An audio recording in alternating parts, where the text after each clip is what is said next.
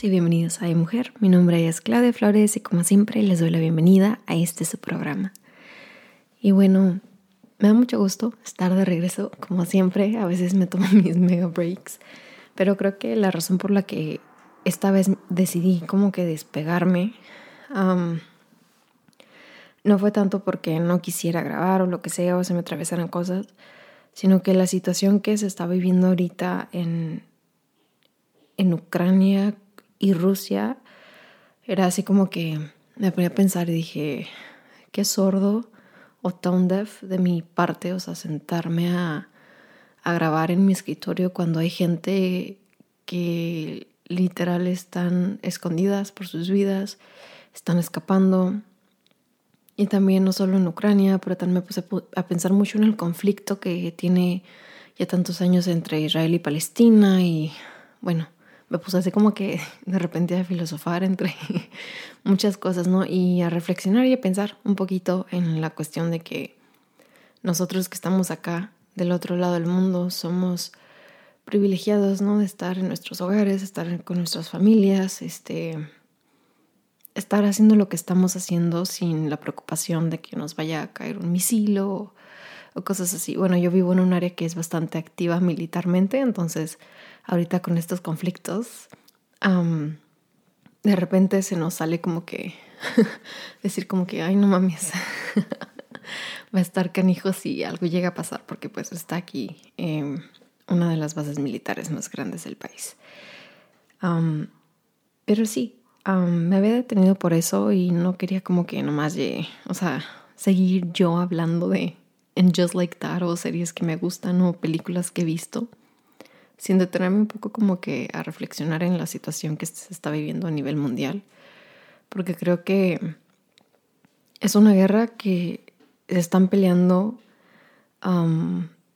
por todos, ¿no? O sea, he estado muy pendiente de, las noticias y he estado viendo cómo también es una guerra que Ucrania está peleando por todo el resto del mundo. No nos estamos involucrando, los países no se quieren involucrar porque si se hace, se puede desatar una guerra mundial.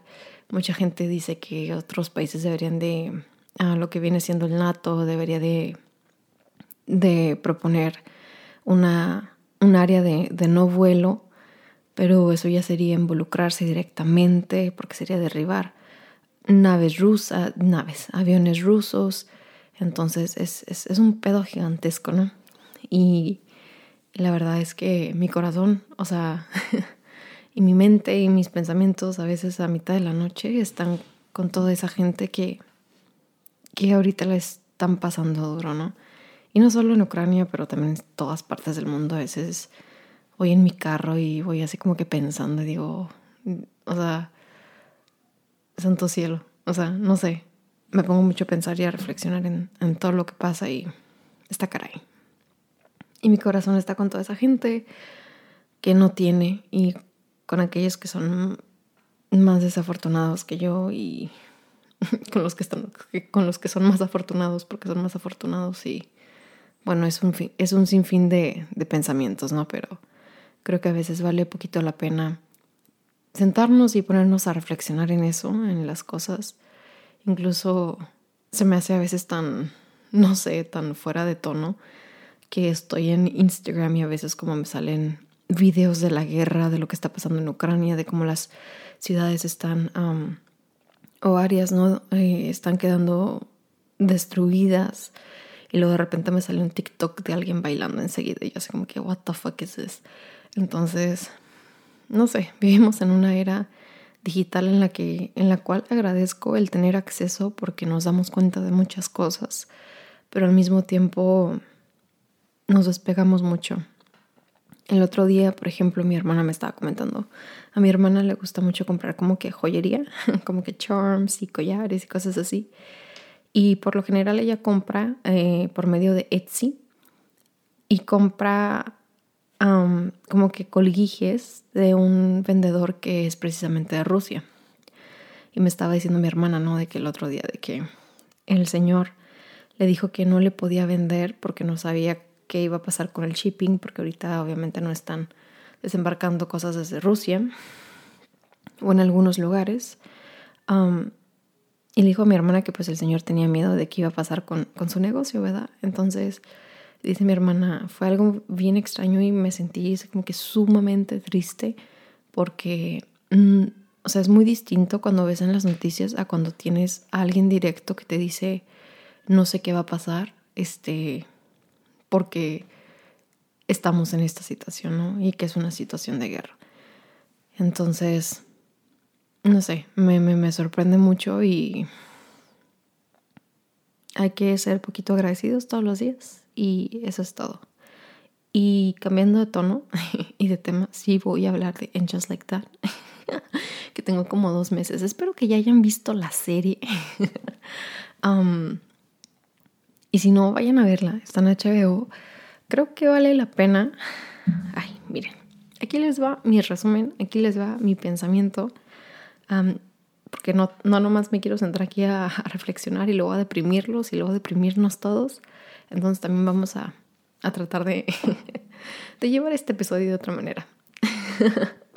Pero bueno, digamos que la serie me gustó.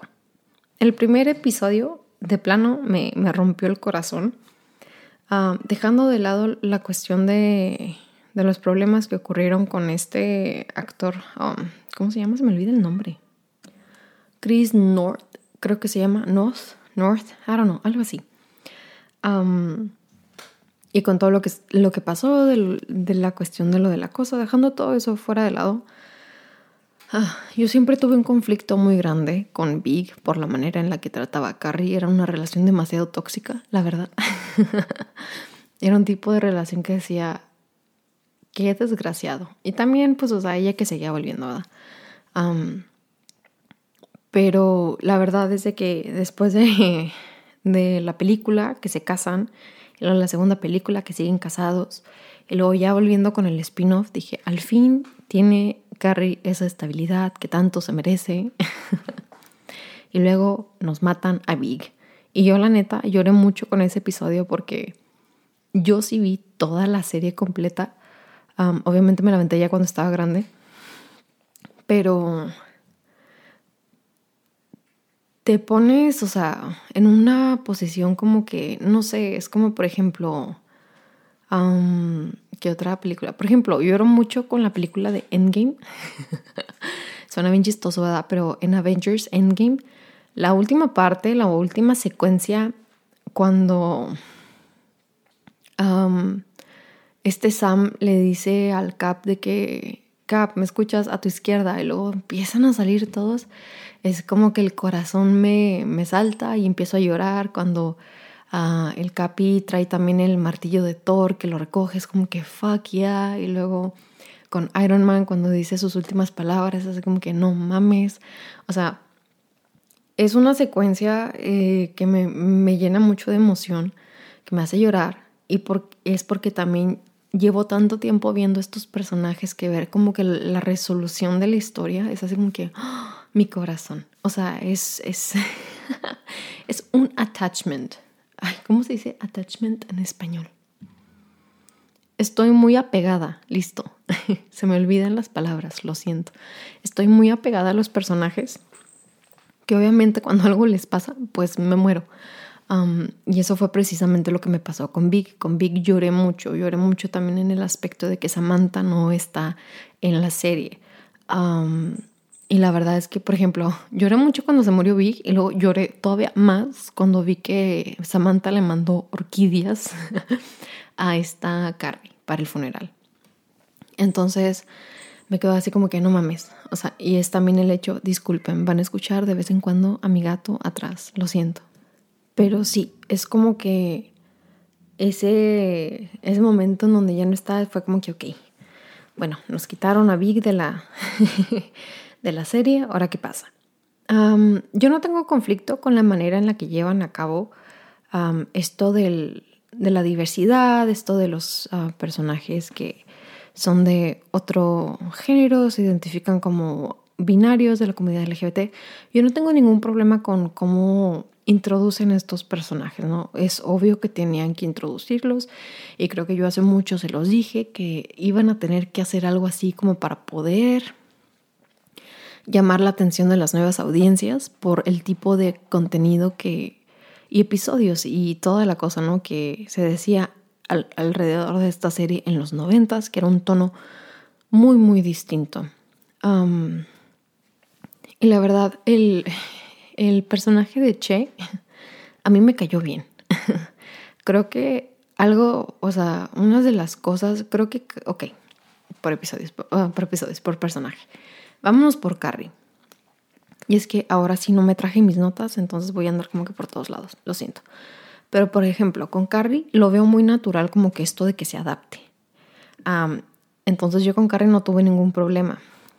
Con Miranda y con Charlotte, siento que más que nada con Charlotte fue como que, bueno, y también con Miranda, fue como que mi problema.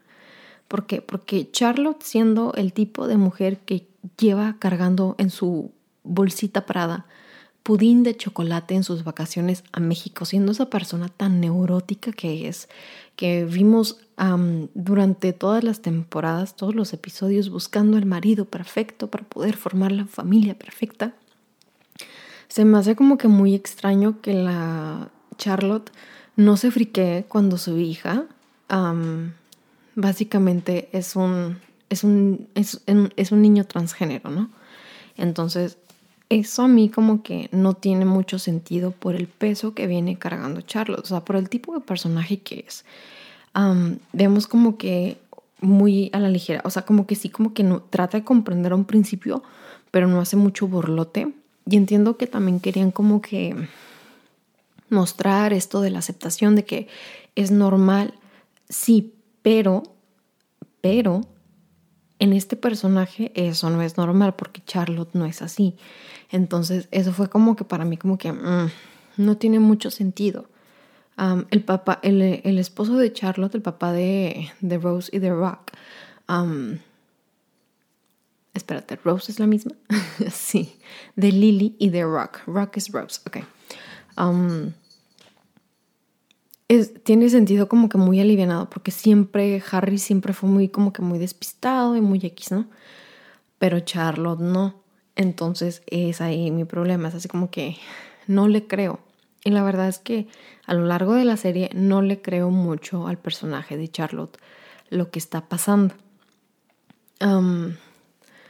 sobre todo porque como les digo, o sea, nunca se friquea, nunca como que pierde el control. Recuerdo que en una de las películas, creo que es en la segunda película, no recuerdo, uno de los episodios es cuando Charlo trae una falda muy bonita y luego las niñas están haciendo un escándalo y luego se vuelve loca y pierde el control y le grita a Lily, que es la más grandecita, y luego la niña le plasma así unas, las manos llenas de pintura roja en una falda Chanel vintage.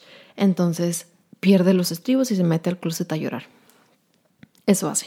bueno, esto pasa como que en la cocina y se mete a la alacena a llorar. Entonces, este tipo de, de como de saltos no los veo esta temporada en, en Charlotte, lo cual nuevamente se los digo, no, o sea, me falla, me falta, me hace no creerle al personaje. Esa es una. Y luego por el, lado, el otro lado tenemos a Miranda. No me sorprende que hayan hecho a Miranda como que este personaje que experimenta con la sexualidad. Creo que de las tres era la que más le iba, ya que no estaba Samantha, porque Samantha en otros episodios de la temporada es de que había experimentado con, con más hombres, con mujeres.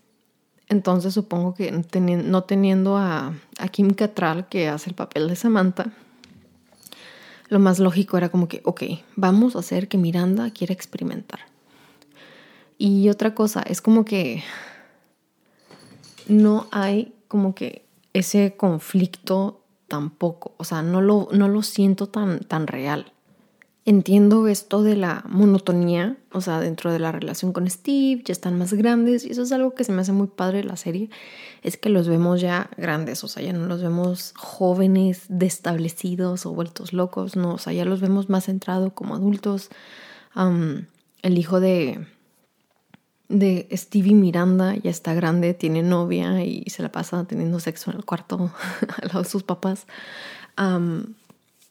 Y o sea, eso, eso me agrada, pero también está este lado, ¿no? De que no veo como que desconcierto y, entiendo nuevamente, entiendo que esto se trata de, de decir, o sea, si tu pareja cambia de opinión, o sea, perfecto, tienes que aceptarlo. Entiendo eso, pero no veo el lado humano. No sé. Ay, me voy a meter aquí en problemas, pero bueno. O sea, sí, no veo como que la reacción de Steve. No veo la reacción del hijo de Steve, que no me acuerdo de él, de Brady. Brady se llama el hijo. No veo la reacción de él. O sea, sus papás se van a divorciar porque su mamá decide irse con alguien más. Entonces, no veo como que las reacciones. creo que Steve nomás tiene como que una conversación muy ligera con Carrie y nomás le dice como que quiero que Miranda sea feliz. O sea, sí, yo entiendo eso, pero creo que después de que alguien te deja y se va con alguien más, sí hay como que un efecto en cadena, ¿no? o soy yo, la única que está loca porque obviamente hay ahí un, una cuestión emocional y eso es lo que no veo. No lo veo por parte de Steve, no lo veo por parte de Brady. Siento que, por ejemplo, tal vez Charlotte es la única como que de repente cuestiona y Miranda siempre lo toma como, como, crítica. Igual que cuando estaba Samantha, que cuando Samantha hacía comentarios y luego Miranda luego, luego reaccionaba. No veo eso. Y esa es otra cuestión, o sea, esas reacciones son importantes porque lo hacen sentirse más real. Entonces, ahorita que está todo así como que te lo pintan, o sea, como que también lo siento como que todo este tema de la inclusión, de la diversidad, lo tocan con pincitas, todo mundo de repente todo lo acepta, no hay caos, no hay discusiones, no hay como que oposición, y lo entiendo, sé el por qué pero no vayamos muy lejos. Por ejemplo, en muchos hogares es de que hay padres que no aceptan a sus hijos que sean parte de la comunidad LGBT, o hay hermanos, o hay amigos, o hay socios, o en la cuestión de trabajo. Entonces, sé que el punto no es mostrar como que este lado racista, discriminatorio, pero es una realidad que se vive, realidad que muchas de las veces, incluso cuando siento que en este caso con Stevie Miranda, ¿no? cuando Steve ah, no creo que sea un personaje porque nunca se ha visto como que le den ese lado oscuro al personaje de que por ejemplo sea racista o homofóbico, cosas así, no veo la reacción emocional de Steve al saber que Miranda lo está dejando por alguien más. Reacción que les va se vio en la película de Sex and the City cuando Steve engaña a Miranda, que se acostó con una con alguien nomás una vez y Miranda hizo un pinche escándalo y se andaban divorciando. No veo ese mismo efecto. Y siento, disculpen, mi gato otra vez.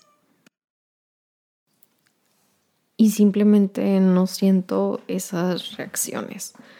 Y siento que me hacen falta. O sea, sí me hace falta como que ese lado humano de los personajes, o sea, o más realista por lado de los personajes para sentir como que esto está pasando realmente como que en el timeline de And Just Like That.